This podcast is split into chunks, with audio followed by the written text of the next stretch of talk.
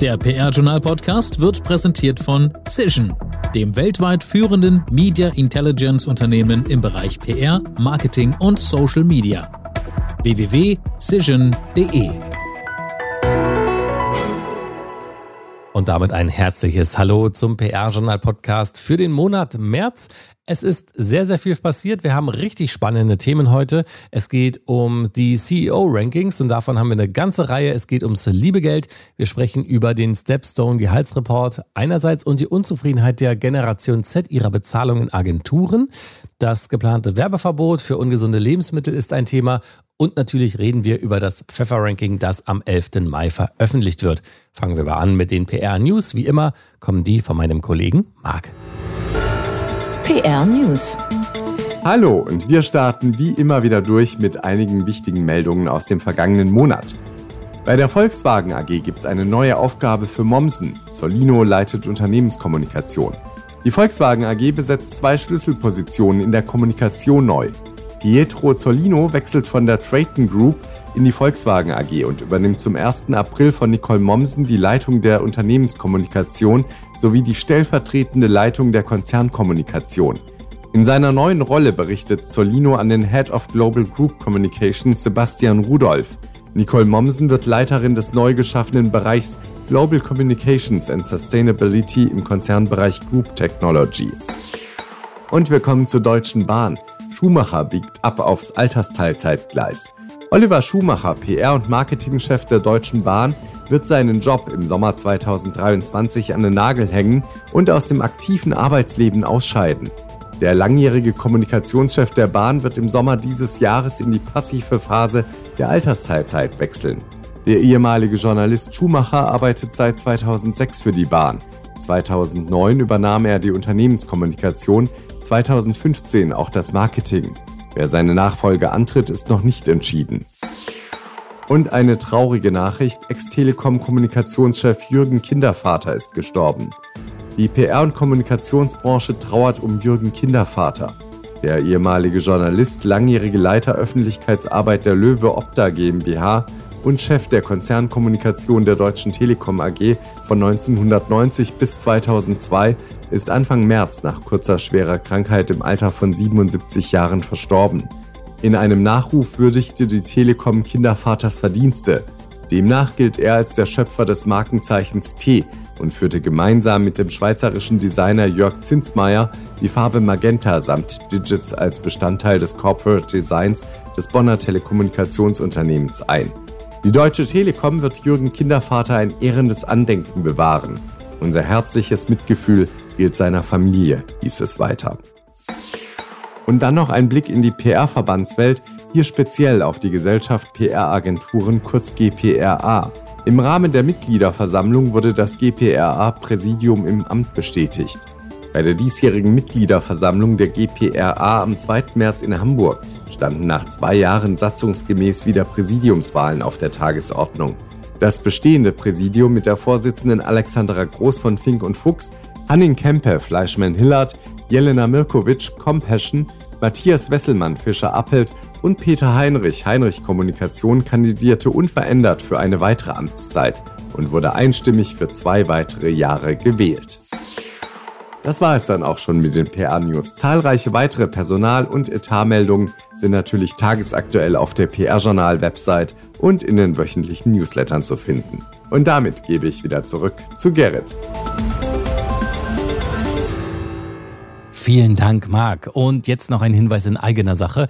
Account Manager, Change Consultant, Client Service Director, Data Analyst. Gewichtig klingende Jobtitel machen sich gut auf Visitenkarten. Doch was genau verbirgt sich dahinter? Das PR-Journal hat mit den Jobprofilen ein Mediaformat ins Leben gerufen, das es Agenturen und Unternehmen ermöglicht, potenziellen Bewerberinnen und Bewerbern einen Blick hinter ihre Kulissen zu werfen und zu beschreiben, wie der Arbeitsalltag in der jeweiligen Funktion wirklich aussieht. Über diese und weitere Employer-Branding-Möglichkeiten tauscht ihr euch am besten direkt mit unserer neuen Fachfrau fürs Marketing aus. Vivian Pietruck ist seit Anfang Oktober neu bei uns im PR-Journal-Team. Ihr erreicht sie am besten unter pietruck.pr-journal.de. Top-Thema des Monats. Und da haben wir heute wieder sehr viele Themen und über die spreche ich mit Thomas Dillmann. Die Themen sind, ähm, es gibt verschiedene CEO-Rankings, die in jüngster Zeit das Wirken der Unternehmenschefs unter die Lupe genommen haben. Es geht ums liebe Geld und zwar konkret über die Ergebnisse aus dem Stepstone Gehaltsreport und eine weitere Untersuchung, die zum Vorschein bringt, wie unzufrieden die Generation Z mit ihrer Bezahlung in Agenturen ist. Ähm, das geplante Werbeverbot für ungesunde Lebensmittel ist noch ein Thema und natürlich das Pfeffer-Ranking, das am 11. Mai veröffentlicht wird. Thomas, wir haben viel zu tun, deswegen sage ich mal noch mal kurz Hallo. Hallo Gerrit, ich grüße dich. Dann kommen wir auch gleich mal zum ersten Thema, den CEO-Rankings. Ähm, und hier ist die Betonung wirklich auf dem Plural, denn seit Ende Februar, Anfang März habt ihr über eine ganze Reihe von unterschiedlichen CEO-Rankings berichtet. Das waren der Dublin DAX 40 CEO Reputationsindex, der CEO Linked Index 2022 von Parma Hargraves und der CEO Digital Video Index 2022 des Bundesverbandes für Medientraining BMTD. In diesem Zusammenhang erwähnt wurde auch noch das Unicepta CEO Ranking 2022, das die Redaktion bereits im Dezember ja behandelt hat. Warum hast du diese Rankings hier zum Thema gemacht? Naja, zum einen, weil mich die Häufung selbst überrascht hat. Natürlich stehen Unternehmenschefinnen und Chefs immer im Blickpunkt. Das erklärt sich von alleine. Vor allem, wenn sie eben auch äh, einem DAX-Unternehmen vorstehen. Da werden die Auftritte immer genauer unter die Lupe genommen und jedes Ranking einzeln hat da auch seine Berechtigung. Deswegen berichten wir ja auch meist darüber. Zum anderen hat mich aber eben auch interessiert, ob die Ergebnisse vergleichbar sind, also untereinander vergleichbar sind und ob bei ähnlicher Ausrichtung auch ähnliche Ergebnisse dabei herauskommen. Ja, und was sagen die einzelnen Rankings aus? Also, der DAX 40 CEO Reputationsindex des Berliner Wirtschaftsforschungsinstituts Dr. Döblin untersucht halbjährlich durch eine bundesweite Online-Befragung, wie Wirtschaftsjournalisten das Ansehen der DAX-CEOs einschätzen. Und ähm, die haben im äh, November und Dezember 102 Journalisten äh, befragt und die CEOs von Mercedes-Benz, also Ola Kelenius, von BMW Oliver Zipse und von VW Oliver Blume, führen hier das Spitzentrio, also die Rangliste an. Und äh, interessant war für mich zu sehen, inwieweit sich diese Ergebnisse von denen des Unicepta CEO Rankings 22 unterscheiden, denn das Media Intelligence Unternehmen Unicepta hat sein Ranking bereits im Dezember rausgebracht.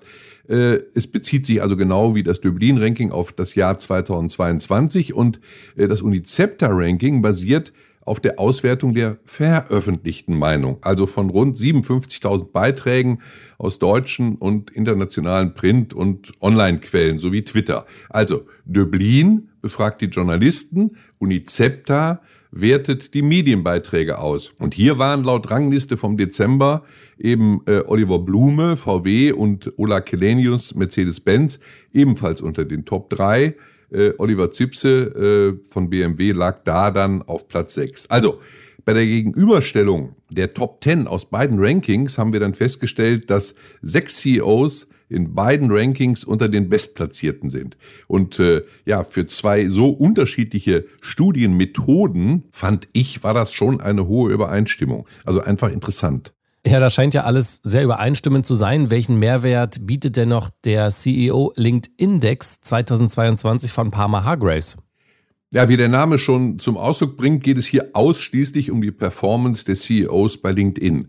Und äh, der Kreis der CEOs ist hier aber deutlich größer. Also die Agentur Parma Hargraves, die diese Untersuchung anstellt, hat dafür die LinkedIn-Aktivitäten von 94 von Unternehmens-CEOs ausgewertet und in das Ergebnis floss die Bewertung von 2200 Beiträgen 21.000 Eigeninteraktionen und rund 1,6 Millionen Publikumsreaktionen ein. Also alles, wie gesagt, was dazu auf der Plattform LinkedIn zu messen ist. Und zu den Erkenntnissen gehört laut Parma Hargraves, dass CEOs deutlich Stellung bezögen zu politisch sensiblen Themen, zum Beispiel wie dem Krieg in der Ukraine, dass sie immer intensiver mit ihrem Netzwerk interagierten und glaubhafte Einblicke in ihren Arbeitsalltag gewähren würden. Und Palmer Hargraves leitet daraus ab, dass sich die Spitzenkräfte der deutschen Wirtschaft als professionelle Kommunikatoren verstünden und LinkedIn als zentrale Plattform für die Publikation ihrer Botschaften nutzen würden.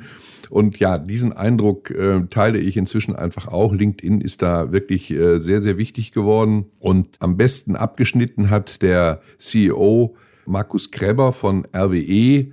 Und er hat laut Analyse von Palmer Hargraves LinkedIn also mit umfangreichem Content zur geopolitischen Situation und zur Energiekrise bespielt. Und dann gab es da ja noch den CEO Digital Video Index 2022 des Bundesverbandes für Medientraining unter der Leitung von Ingo Bosch.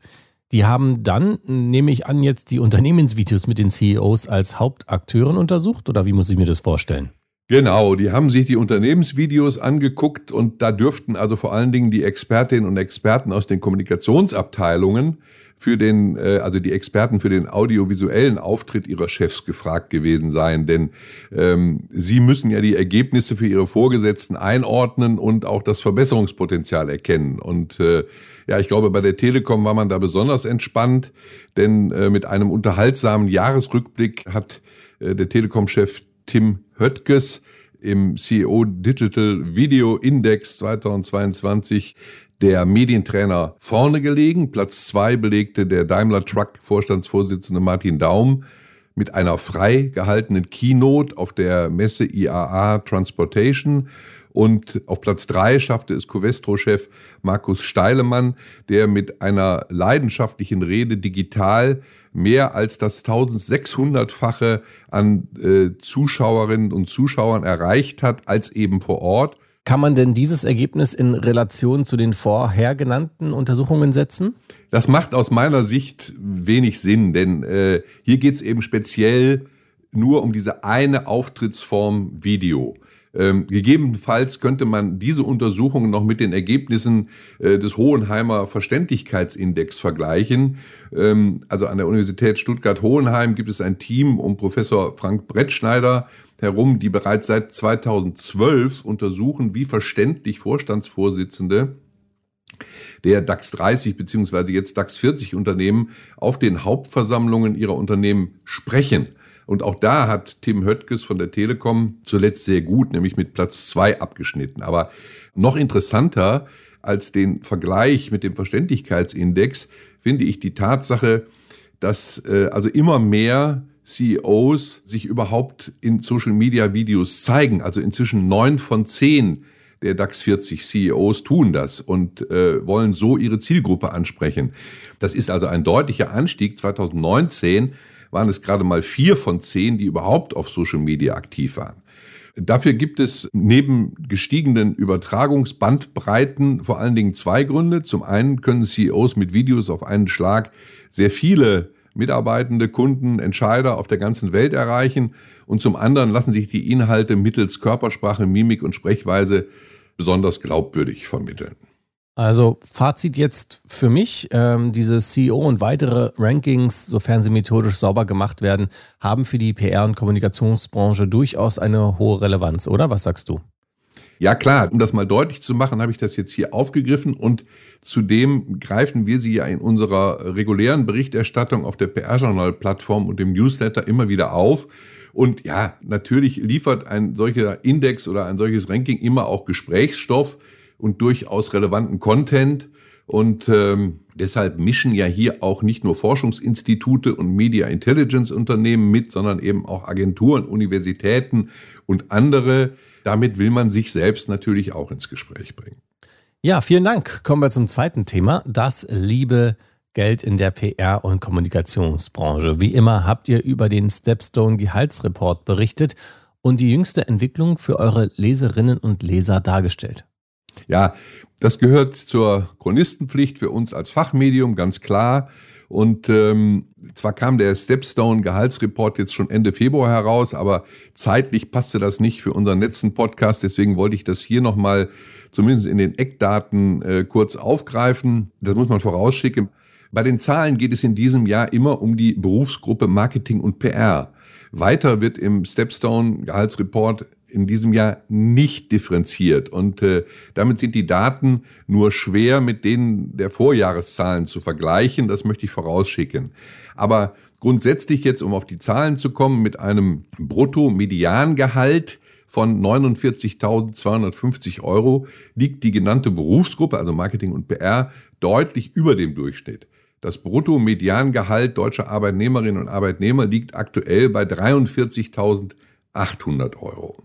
Okay, nochmal kurz zur Klärung. Der Medianwert beschreibt, dass es exakt gleich viele Gehälter gibt, die niedriger und die höher als das Mediangehalt liegen. Genau. Und äh, früher hatte man den Mittelwert als Durchschnittswert angegeben. Das wurde geändert. Und mit dem Brutto-Mediangehalt von 49.250 Euro liegt Marketing und PR auf Rang 5. Weiterer Vergleich, Angestellte im Hotel- und Gastgewerbe verdienen im Berufsgruppenvergleich mit 35.700 Euro am wenigsten. Wenn wir über das Thema Gehalt sprechen, ist es auch mal wichtig, über den Gender Pay Gap zu sprechen, also die Gehaltsdifferenz zwischen Frauen und Männern. Ja, das ändert sich wohl auch nur sehr langsam. Um es ganz klar zu sagen, der Gender Pay Gap ist in Marketing und PR besonders hoch. Frauen verdienen rund 20 Prozent weniger als Männer. Also in absoluten Zahlen über alle Branchen hinweg verdienen Männer mit einem Mediangehalt von 46.000 Euro ungefähr 13 Prozent mehr als Frauen mit 40.000 Euro. Und äh, in der Berufsgruppe Marketing und PR erhalten Männer ein Mediangehalt von 55.900 Euro.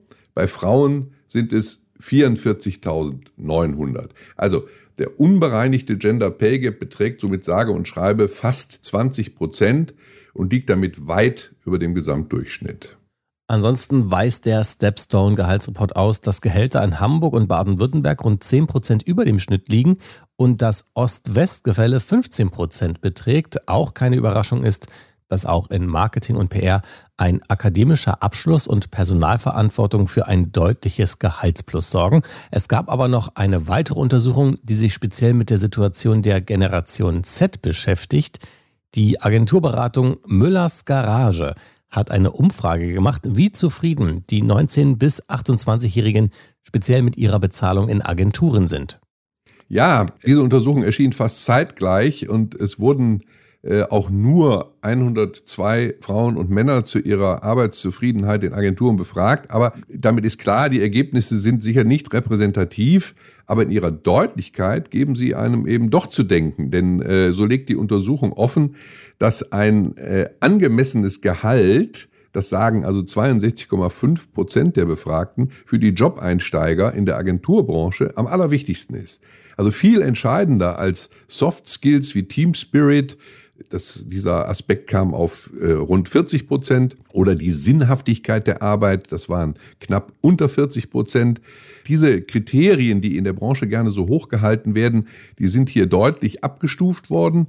Und äh, das zweitwichtigste Kriterium bei der Arbeitgeberwahl ist eine ausgeglichene Work-Life-Balance, sagen 60 Prozent. Und äh, ja, die Ergebnisse zeigen, dass derzeit zwei von drei jungen Arbeitnehmerinnen und Arbeitnehmern in der Agenturbranche grundsätzlich äh, beziehungsweise ganz konkret auf dem Absprung sind. Also etwas mehr als ein Drittel der Befragten aus der Generation Z in Agenturen wollen binnen eines Jahres den Arbeitgeber wechseln. Knapp 20 Prozent sogar innerhalb des kommenden halben Jahres oder in einer noch kürzeren Frist und äh, Knapp 30 Prozent sind noch unschlüssig und nur rund jeder Dritte, also 35 Prozent, sagen, ich will langfristig bei meinem Arbeitgeber bleiben. Und wie ist das einzuordnen? Das ist natürlich schwierig einzuschätzen, aber selbst wenn die Ergebnisse, wie ich eingangs gesagt habe, nicht als repräsentativ angesehen werden können, so lässt sich meines Erachtens doch ablesen, dass äh, das Gehaltsthema für Berufseinsteiger in Agenturen nach wie vor äh, einen hohen Stellenwert hat, beziehungsweise vielleicht noch wichtiger geworden ist als vor einigen Jahren. Und äh, David Eicher, also der Geschäftsführer von der Agenturberatung Müllers Garage, hat das dann so eingeordnet, ich zitiere, die aktuelle Diskussion um agenturinterne Incentives wie Workation und Remote Work vernebelt das eigentliche Problem. Wollen Agenturen nicht in eine Abwärtsspirale geraten, müssen sie besser entlohnen. Doch Das geht meist nur dann, wenn Sie auf Kundenseite mehr einnehmen. Schaffen Sie das nicht, steht die Überlebensfähigkeit in Gefahr. Vielen Dank für deine Einschätzung zu diesem Thema. Die einzelnen Zahlen und Ergebnisse sind natürlich wie immer im PR-Journal nachzulesen. Thema Nummer drei steht bei uns jetzt auf dem Tableau. Ähm, es gibt ein geplantes oder angedrohtes Werbeverbot für ungesunde Lebensmittel. Was sagst du dazu? Ähm, dazu lässt sich eine ganze Menge sagen, äh, aber dazu ist eben auch ein hohes Maß an Sachkenntnis erforderlich. Und daher haben wir uns kompetente Unterstützung geholt und mit Alena Hübner eine Autorin gefunden, die uns hier einen fundierten Fachbeitrag geschrieben hat. Alena Hübner hat Ökotrophologie, öffentliches Recht und Sportwissenschaften studiert und ist seit über zehn Jahren für die Hamburger Agentur Segmenta tätig. Sie hat also sowohl aus fachlicher als auch aus kommunikativer Sicht die Diskussion für uns eingeordnet. Und was sagt sie zum Werbeverbot? Naja, zunächst mal äh, stellt sie es in Frage und gibt zu bedenken, ob ein breites Werbeverbot das Beste sei, was uns dazu einfällt. Die Formulierung fand ich sehr schön. Sie hat sich dann mit der Frage auseinandergesetzt, ob man äh, die Kommunikationsumfelder von Kindern als besonders gefährdeter Zielgruppe überhaupt fassen und regulieren könne. Sie hat dann noch eine ausführliche Abwägung vorgenommen und noch auf weitere Beiträge hingewiesen, die zu diesem Thema erschienen sind. Und äh, das sollten unsere Hörer unbedingt im Original nachlesen im PR-Journal. Ja. Kannst du uns aber noch mal kurz zusammenfassen, zu welchem Fazit sie kommt? Gerne. Also äh, Alena Hübner sagt, die Debatte biete jetzt schon die Chance, die Sensibilisierung für das Thema gesunde Ernährung überhaupt zu erhöhen und mehr über wirksame Kommunikationslösungen nachzudenken, also die Kindern und Eltern bei der Auswahl gesunder Produkte unterstützen. Und dann erklärt sie, ich zitiere, ob die erhoffte Wirkung in einem gesunden Verhältnis zu den Risiken eines derartigen Werbeverbots von nahezu 80 Prozent aller Lebensmittel steht, so groß wäre der Anteil der Lebensmittel, die laut Gesetzentwurf unter die Regulierung fallen würden, ist mindestens einmal fragwürdig. Auswirkungen auf Unternehmen und Medien sowie zahlreiche weitere Gruppen sind noch gar nicht absehbar. Von der konkreten Umsetzung ganz zu schweigen. Zitat Ende. Weiter sagte sie aber noch, die Ernährungsstrategie der Bundesregierung sehe noch zahlreiche weitere Maßnahmen vor und entlang dieser Eckpunkte müssten wir uns als Kommunikatorinnen und Kommunikatoren fragen, wie wirksame edukative Formate aussehen könnten, wie könnte man das persönliche Umfeld der Kinder, also Eltern und Lehrkräfte einbinden? Und wie lasse sich schlussendlich das Bewusstsein äh, und die Mündigkeit stärken, statt die Debatte mit einem Verbot im Keim zu ersticken. Hübner wörtlich am Ende. Viele Fragen sind noch ungeklärt. Ja, kommen wir zum vierten Thema. Das Pfeffer-Ranking im März angelaufen. Wie ist der Zwischenstand? Gerhard Pfeffer, der PR-Journal-Gründer und Namensgeber für das inzwischen 27. Äh, PR-Agentur Umsatz- und Mitarbeiter-Ranking, war bisher ganz zufrieden.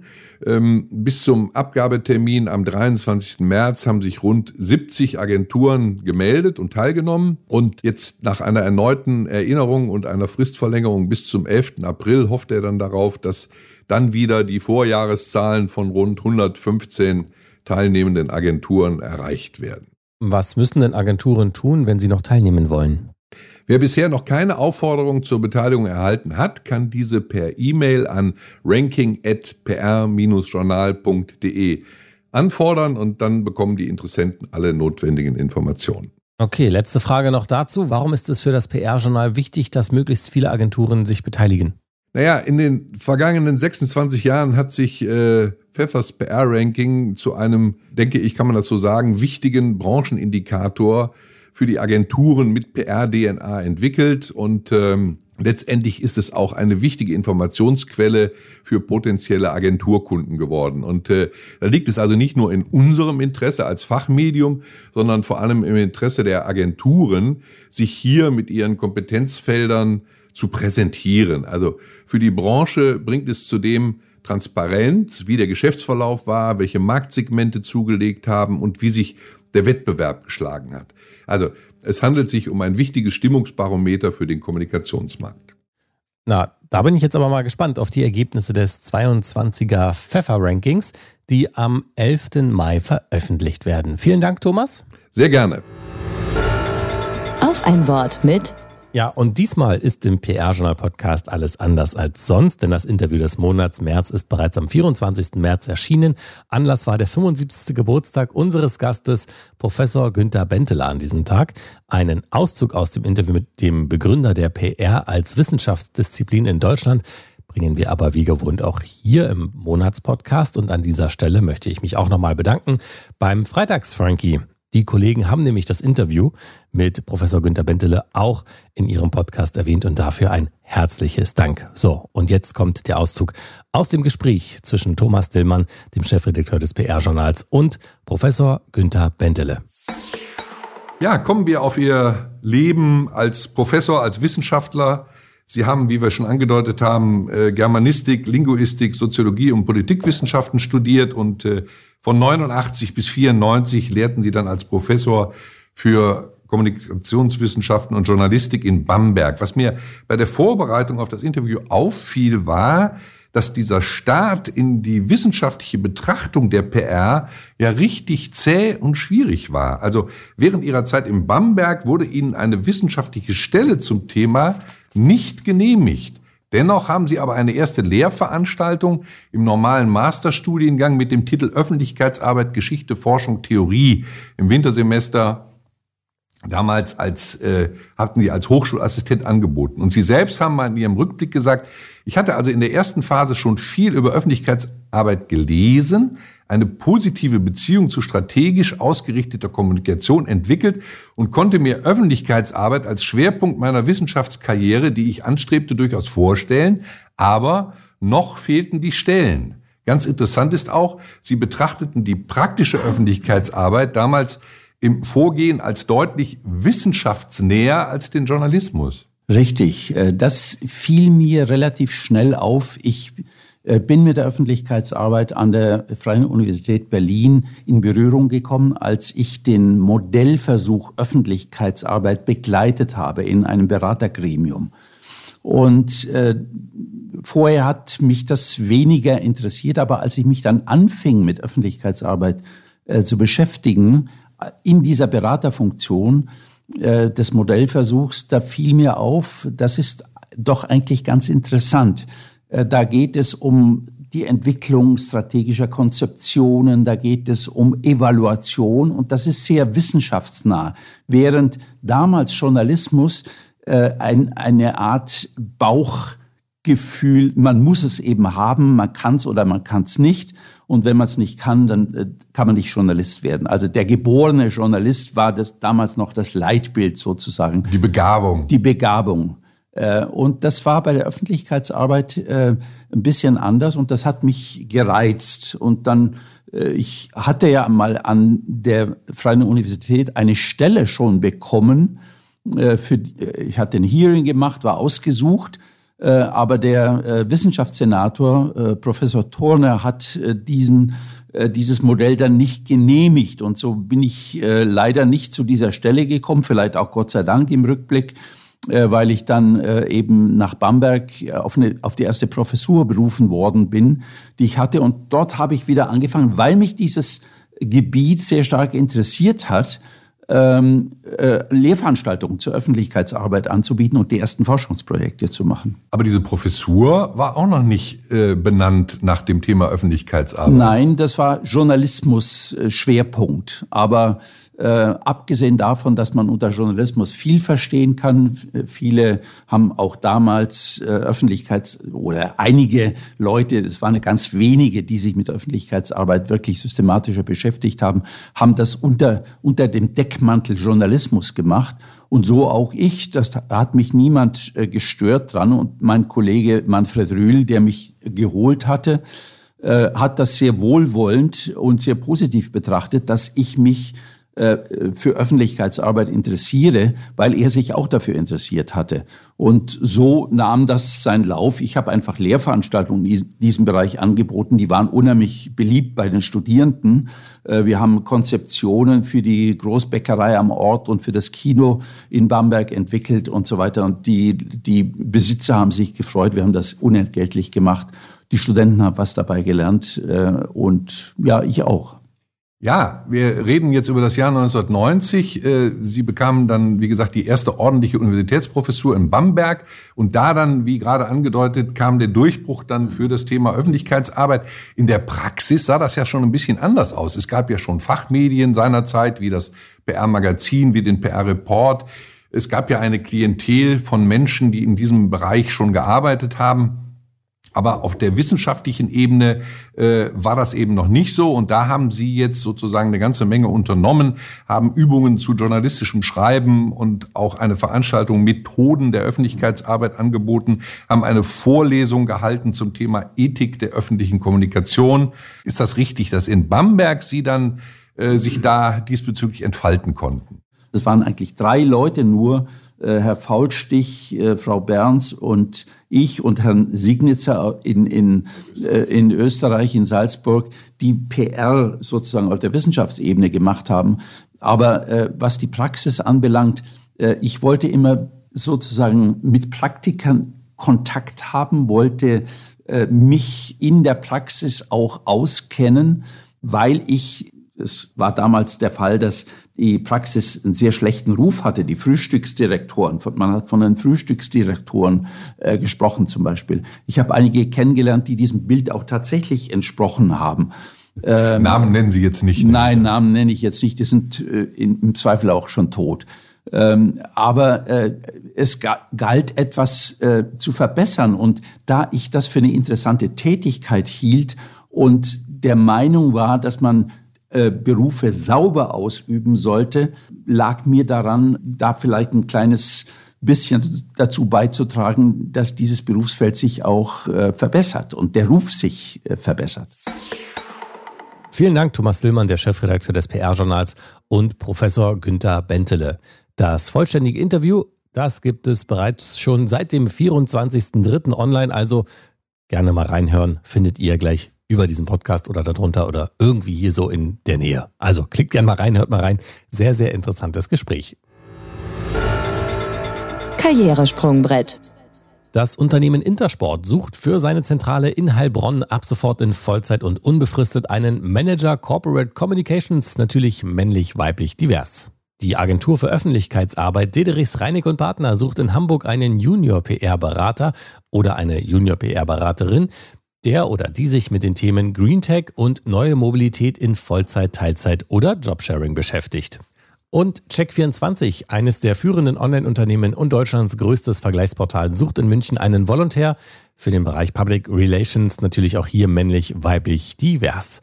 Das waren wieder nur eine das war wieder nur eine kleine Auswahl aus den aktuellen Jobanzeigen. Einfach auf jobs.pr-journal.de gehen und dort gibt es noch viele, viele weitere Jobangebote. Einfach suchen und die Bewerbung rausschicken. So, und damit jetzt noch ein Hinweis in eigener Sache. Die Aufbereitung von Case Stories verbinden ja viele vor allem mit der Einreichung für einen Branchen-Award oder für den Pitch bei einem potenziellen Neukunden. Bis es mal wieder soweit ist, müssen aber eure gelungenen PR-Projekte und resonanzstarken Kampagnen nicht in der Schublade warten. Wir haben eigens dafür eine Advertorial-Rubrik geschaffen, die PR-Journal Kreativ Cases. Hier könnt ihr Projekte vorstellen, von der kniffligen Aufgabenstellung über die kreative Lösungsidee bis hin zu den Ergebnissen und Learnings. Je mehr Cases ihr vorstellen möchtet, desto günstiger wird es. Einzelheiten, die gibt's wie immer von Vivian Pietruck unter pietruck.pr-journal.de. Und damit sind wir auch schon am Ende. Der nächste PR-Journal-Podcast, der erscheint am 27. April. Mein Name ist Gerrit Zienicke und ich freue mich schon, wenn wir uns da wieder hören. Also bis dann, bleibt gesund, ciao, ciao und bye, bye. Der PR-Journal-Podcast wurde präsentiert von Cision, dem weltweit führenden Media Intelligence Unternehmen im Bereich PR, Marketing und Social Media. www.cision.de